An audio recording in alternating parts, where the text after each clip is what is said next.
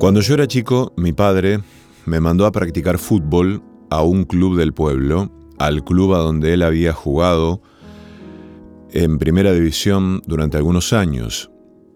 Yo tendría 5 o 6 años y no me gustó, me aburrí profundamente. Em, creo que él no, no, llegó a frustrarse ni, ni angustiarse por eso, pero como todo padre de esa generación que amó el fútbol y además fue futbolista, debió haber fantaseado con que su hijo mayor jugara al fútbol y se relacionara con ese deporte con cierta fluidez. En cambio, mi hermano sí eh, ama el fútbol, practicó fútbol eh, en algún momento de su vida, pero el problema con su visión le impidió el despliegue eh, deportivo en un deporte que se practica con, con pelota, ¿no? Em, yo estoy experimentando con mi hija, que tiene nueve años, el ingreso a las actividades deportivas, que es un ingreso que consiste siempre en un ensayo de prueba y error. Eh, es una experiencia que no tiene eh, posibilidad de, generar garantías o seguridades de ningún tipo. Por eso, em, el hecho de ser padre es también todo el tiempo recordar cómo fue la propia niñez. Es em, hacer un ejercicio en la, en la vida, en la experiencia, muy cabal, muy claro, muy descarnado, que implica recuperar recuerdos muchas veces diluidos o muchas veces em, olvidados, ¿no? Esto de los deportes me genera em, eh, siempre un, un interés particular. Por ejemplo, mi hija Elena, desde pequeña, Em, la hemos mandado a una colonia de verano donde el deporte que más se practica es natación. Porque es, es verano, porque las actividades en general giran en torno de la pileta, muchos juegos, y la verdad es que a ella le ha gustado. Por esa razón, después la, hemos mandado a natación. La hemos llevado a natación a un, a un sitio con una pileta ya más grande y una práctica un poco más atenta del deporte, ¿no? Eh, con profesores, profesoras que corrigen técnica y ese tipo de cosas. Y, y le ha gustado mucho la natación, eh, nada muy bien. He contado aquí que un día me sorprendió con la frase, a mí no me interesa nadar rápido, a mí me interesa nadar bien. Lo cual me resultó conmovedor porque, bueno, yo me identifiqué con eso.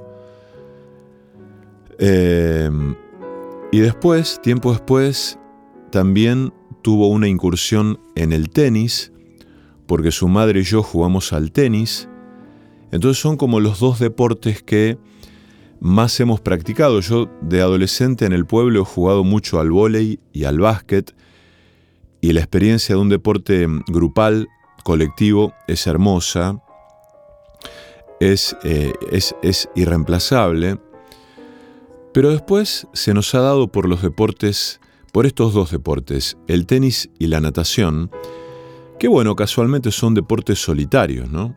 Digo, uno está solo, en la pileta, con el andarivel, con el agua y en el caso del tenis con la raqueta, la pelota y la red.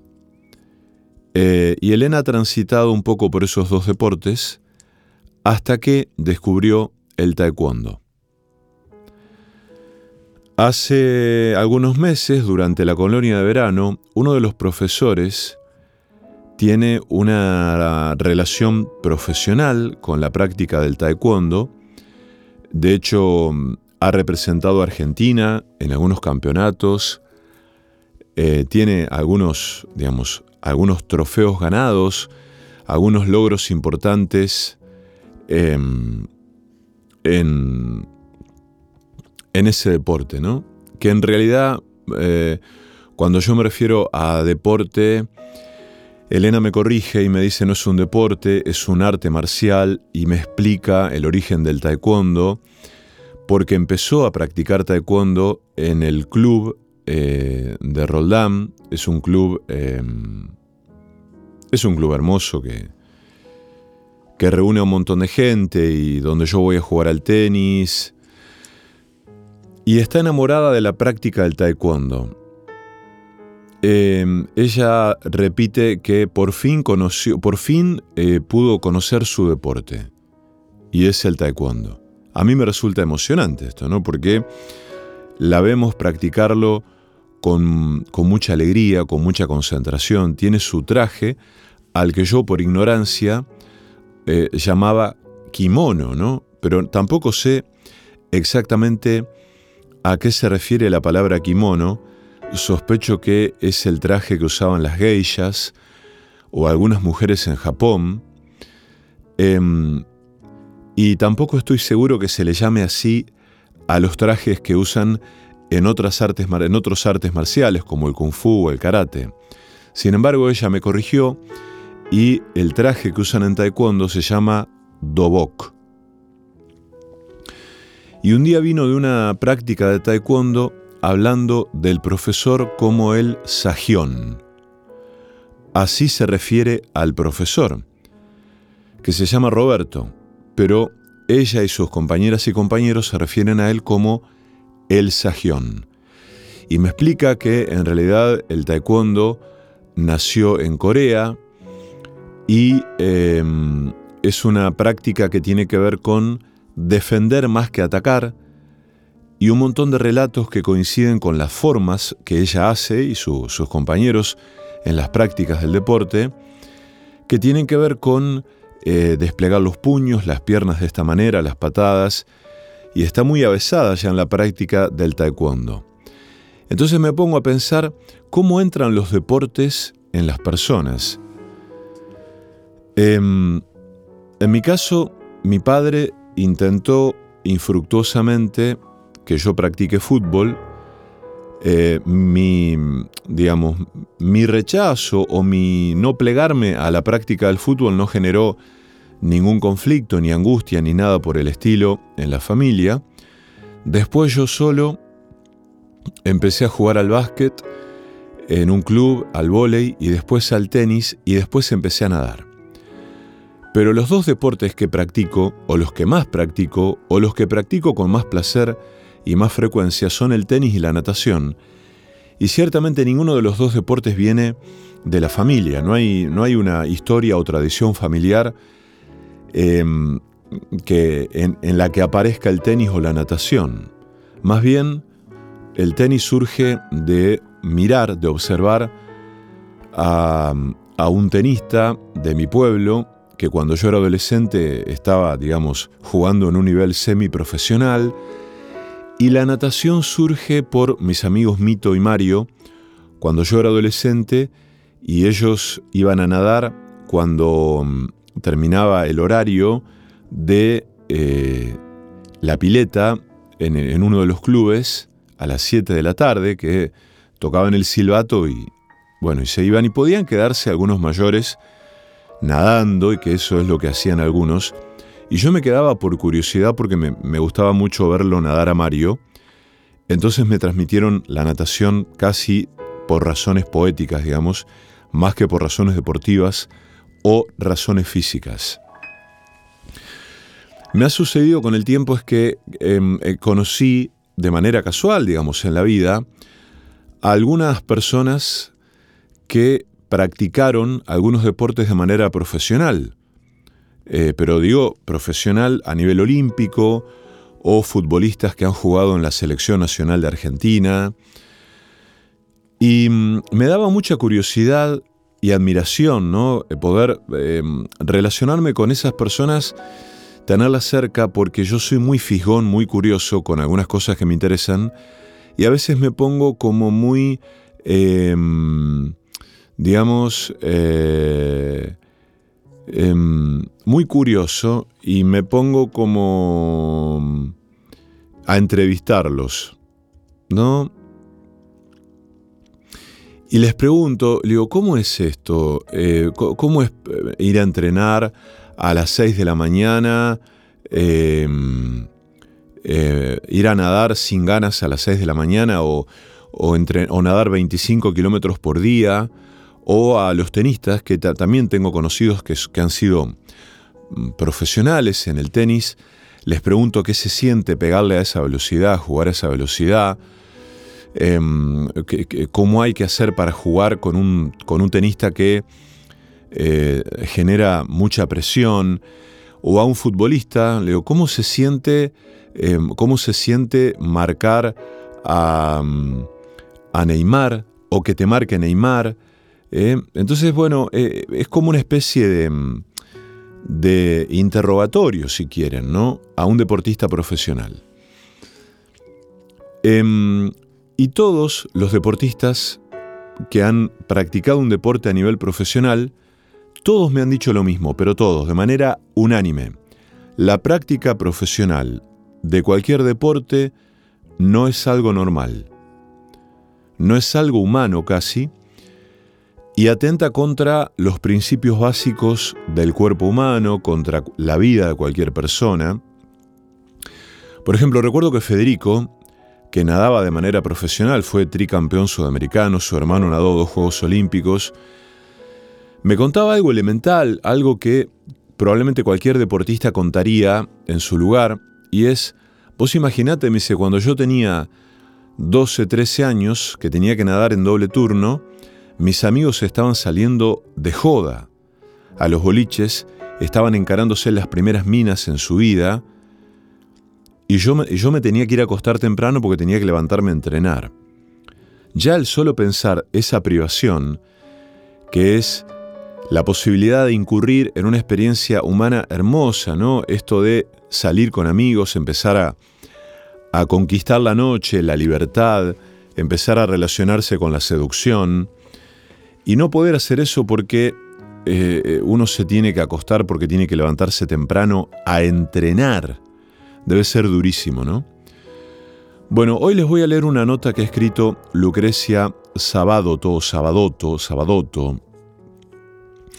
Es muy joven ella em, y cuenta acerca de su experiencia como este, gimnasta profesional y ha escrito algo en relación con el cuerpo. Ahora se habla mucho del cuerpo, se, habla mucho del cuerpo por un montón de razones, digamos. Tiene que ver con, con las marcas que ha dejado la pandemia, con las marcas que deja la enfermedad, con las mujeres que paren, con eh, los ideales de belleza, con los estándares estéticos que impone el sistema, las redes sociales, las marcas de ropa, el capitalismo, con las libertades. Em, y este es un aspecto del cuerpo y de la relación eh, con un uso del cuerpo. Así que en un rato les voy a leer este, em, este texto que está bueno. Y después les voy a leer algunos poemas de María Casiraghi. María Casiraghi. Y después se las voy a presentar. Les voy a contar quién es. Em, y vamos a escuchar músicas aquí, como siempre solemos hacer.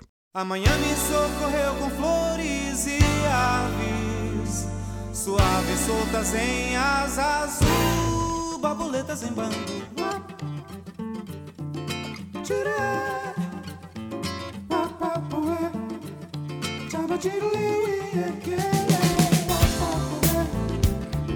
to do.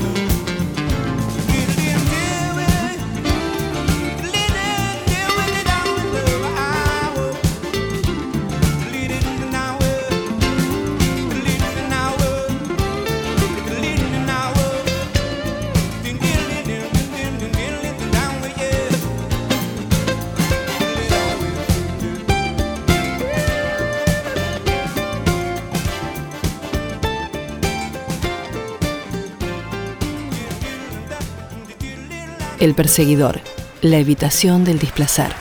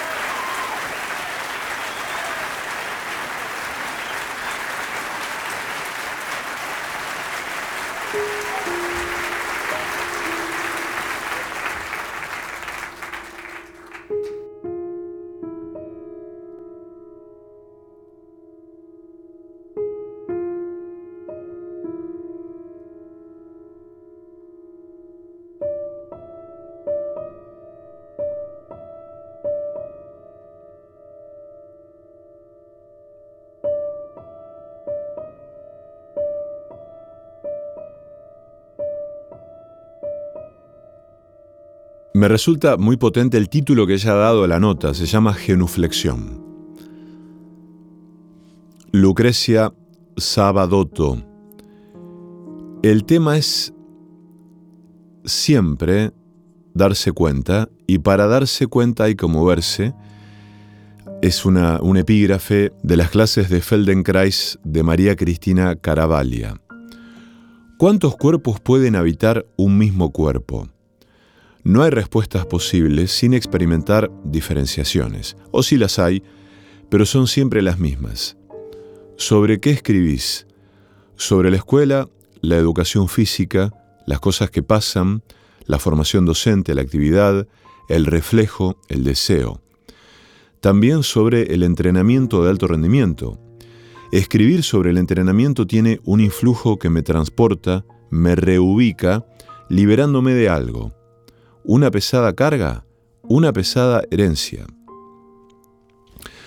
Hace muchos años, demasiados años, que en el deporte de alto rendimiento las cosas se hacen de una misma manera.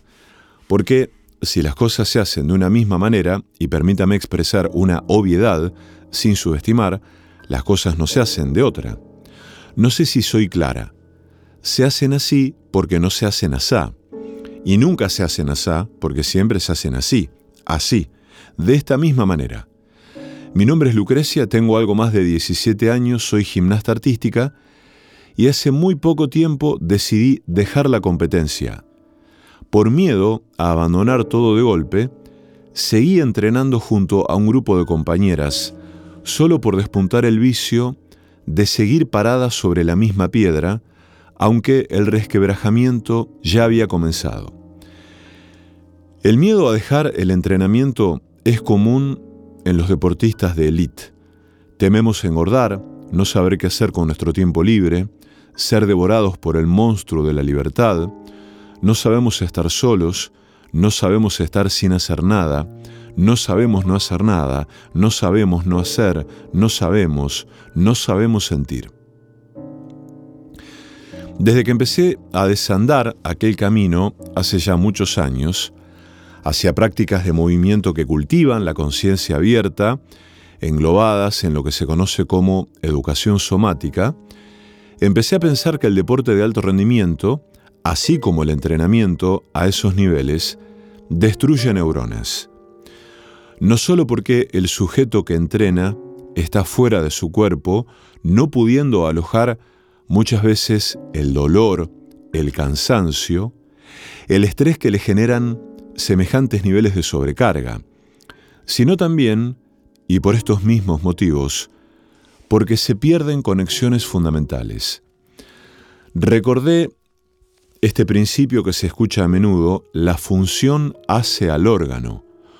Bueno, creo que estas prácticas anulan constantemente las vías sensitivas del sistema nervioso y privilegian las motoras niegan las funciones sensitivas que conectan al sujeto con el entorno, con las sensaciones que provienen del entorno, lo desconectan del sentir. Y se me presenta una idea muy clara, son respuestas sin corazón.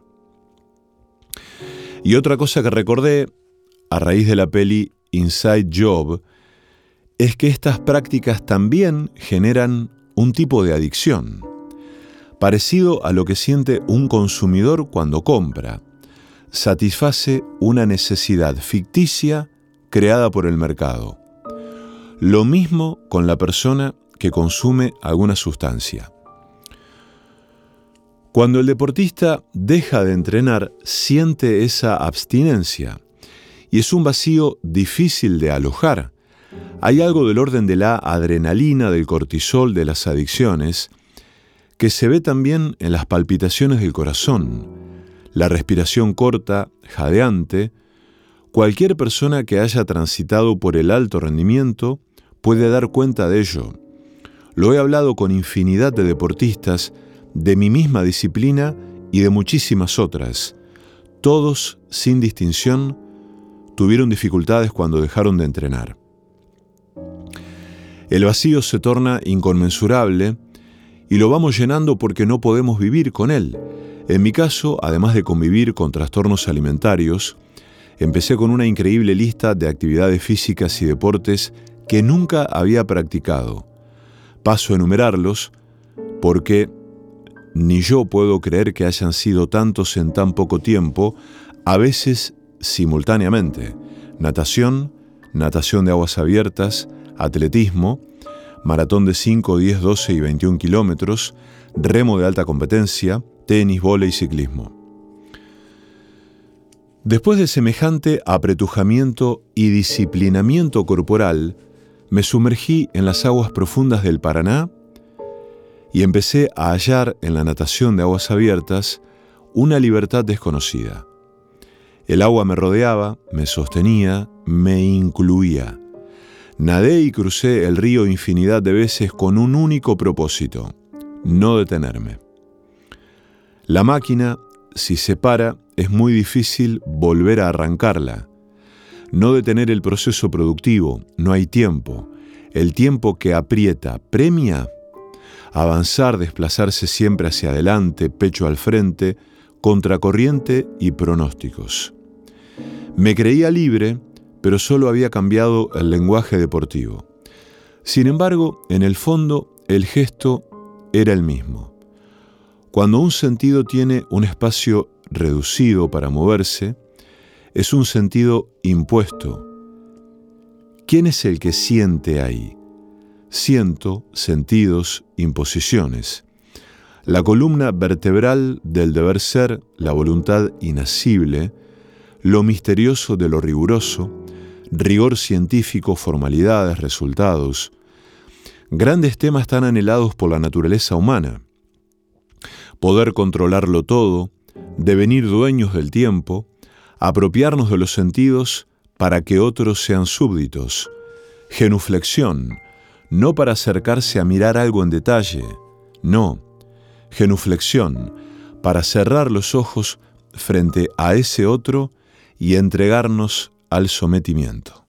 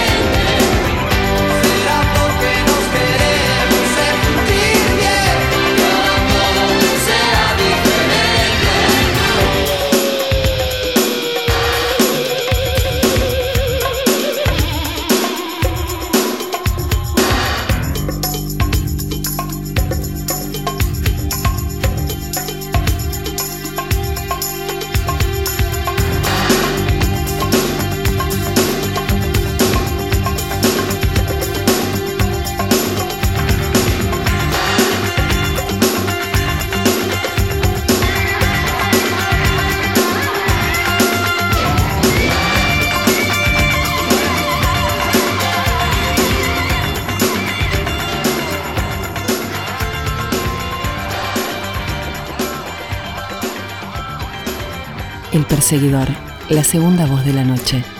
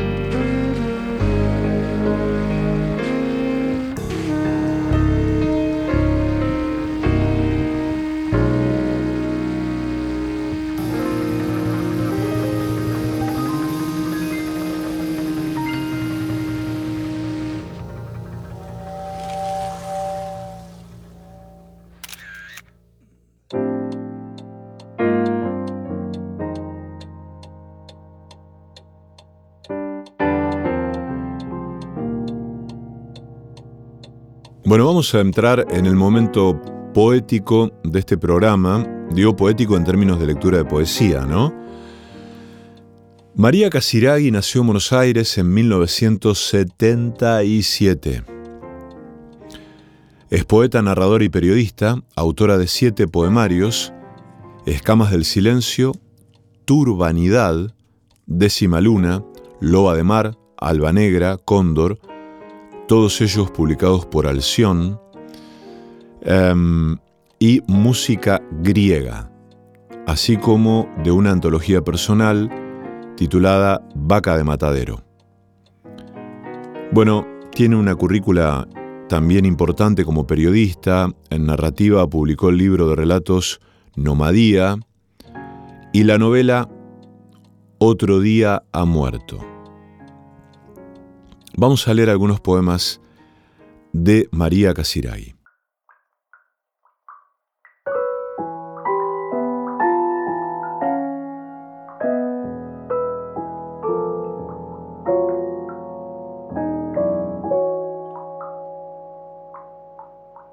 Anotaciones mientras sueño. Cruzo el pastizal sonámbula, no me quejo ni pido agua. Cruzo andando a deshora el mundo, en una orquesta voy. Soy el oboe grave y sereno y atravieso llanuras como almas idas. Deambulo en la intemperie y cae de mí una llovizna blanca, como las ropas de un triste, mi túnica es el diablo, él que canta serenatas a los balcones del fuego. ¡Ay, qué indigna la fe! La paz de los hombres, qué esperanza. Ya camino lentamente por el prado. Es como en los sueños de espigas amarillas. Y sonrío, sonrío perdonando y me perdonan, por fin me perdonan. Estoy lista para irme, pero ya no puedo verme. En los sueños, el que va a morir abre los ojos.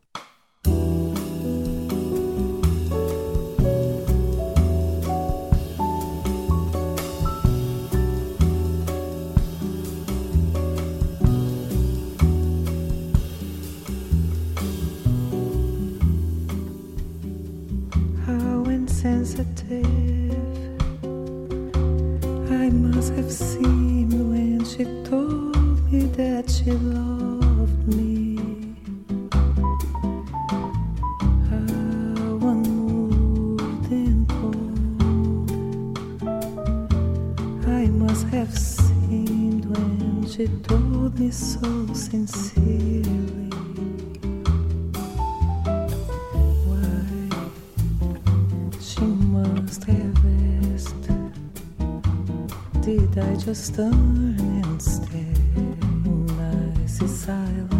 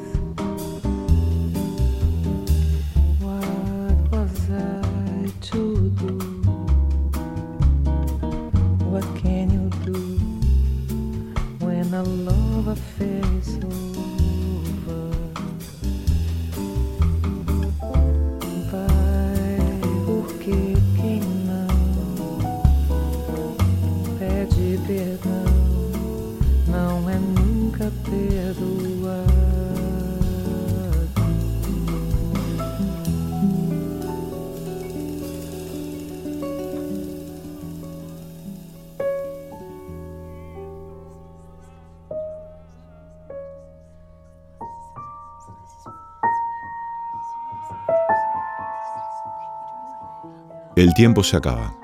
El tiempo se acaba, sopla el ventanal contra mi espalda, una cortina se infla y desinfla tras de mí. El viento es un aviso, una señal. El tiempo se acaba todos los días y yo me burlo de mí tan anacrónica, me burlo y celebro mi sereno despertar. Solo suenan caballos ahí afuera, forajidos del pasado galopando en mi puerta. Este sea quizás el disfraz de todo fugitivo, una bandera blanca que se rinde adentro nuestro. Los domingos amanece más tarde. Las personas se demoran en bajar a la calle, la ciudad se desintegra en una niebla azul y junto a ella desaparece el hospital negro donde pudimos nacer. El tiempo se acaba, yo aquieto mi paso y leo las noticias como mensajes del más allá el olor del incienso me sumerge en una iglesia donde ora un piano solo por el alma de las tortugas, el ritmo de los caracoles y la suavidad elástica de las abuelas. El tiempo se acaba, a cada instante se está muriendo el tiempo y yo tejo con agujas eternas, tejo la sombra del mundo despacito, despacito, y la pongo a salvo.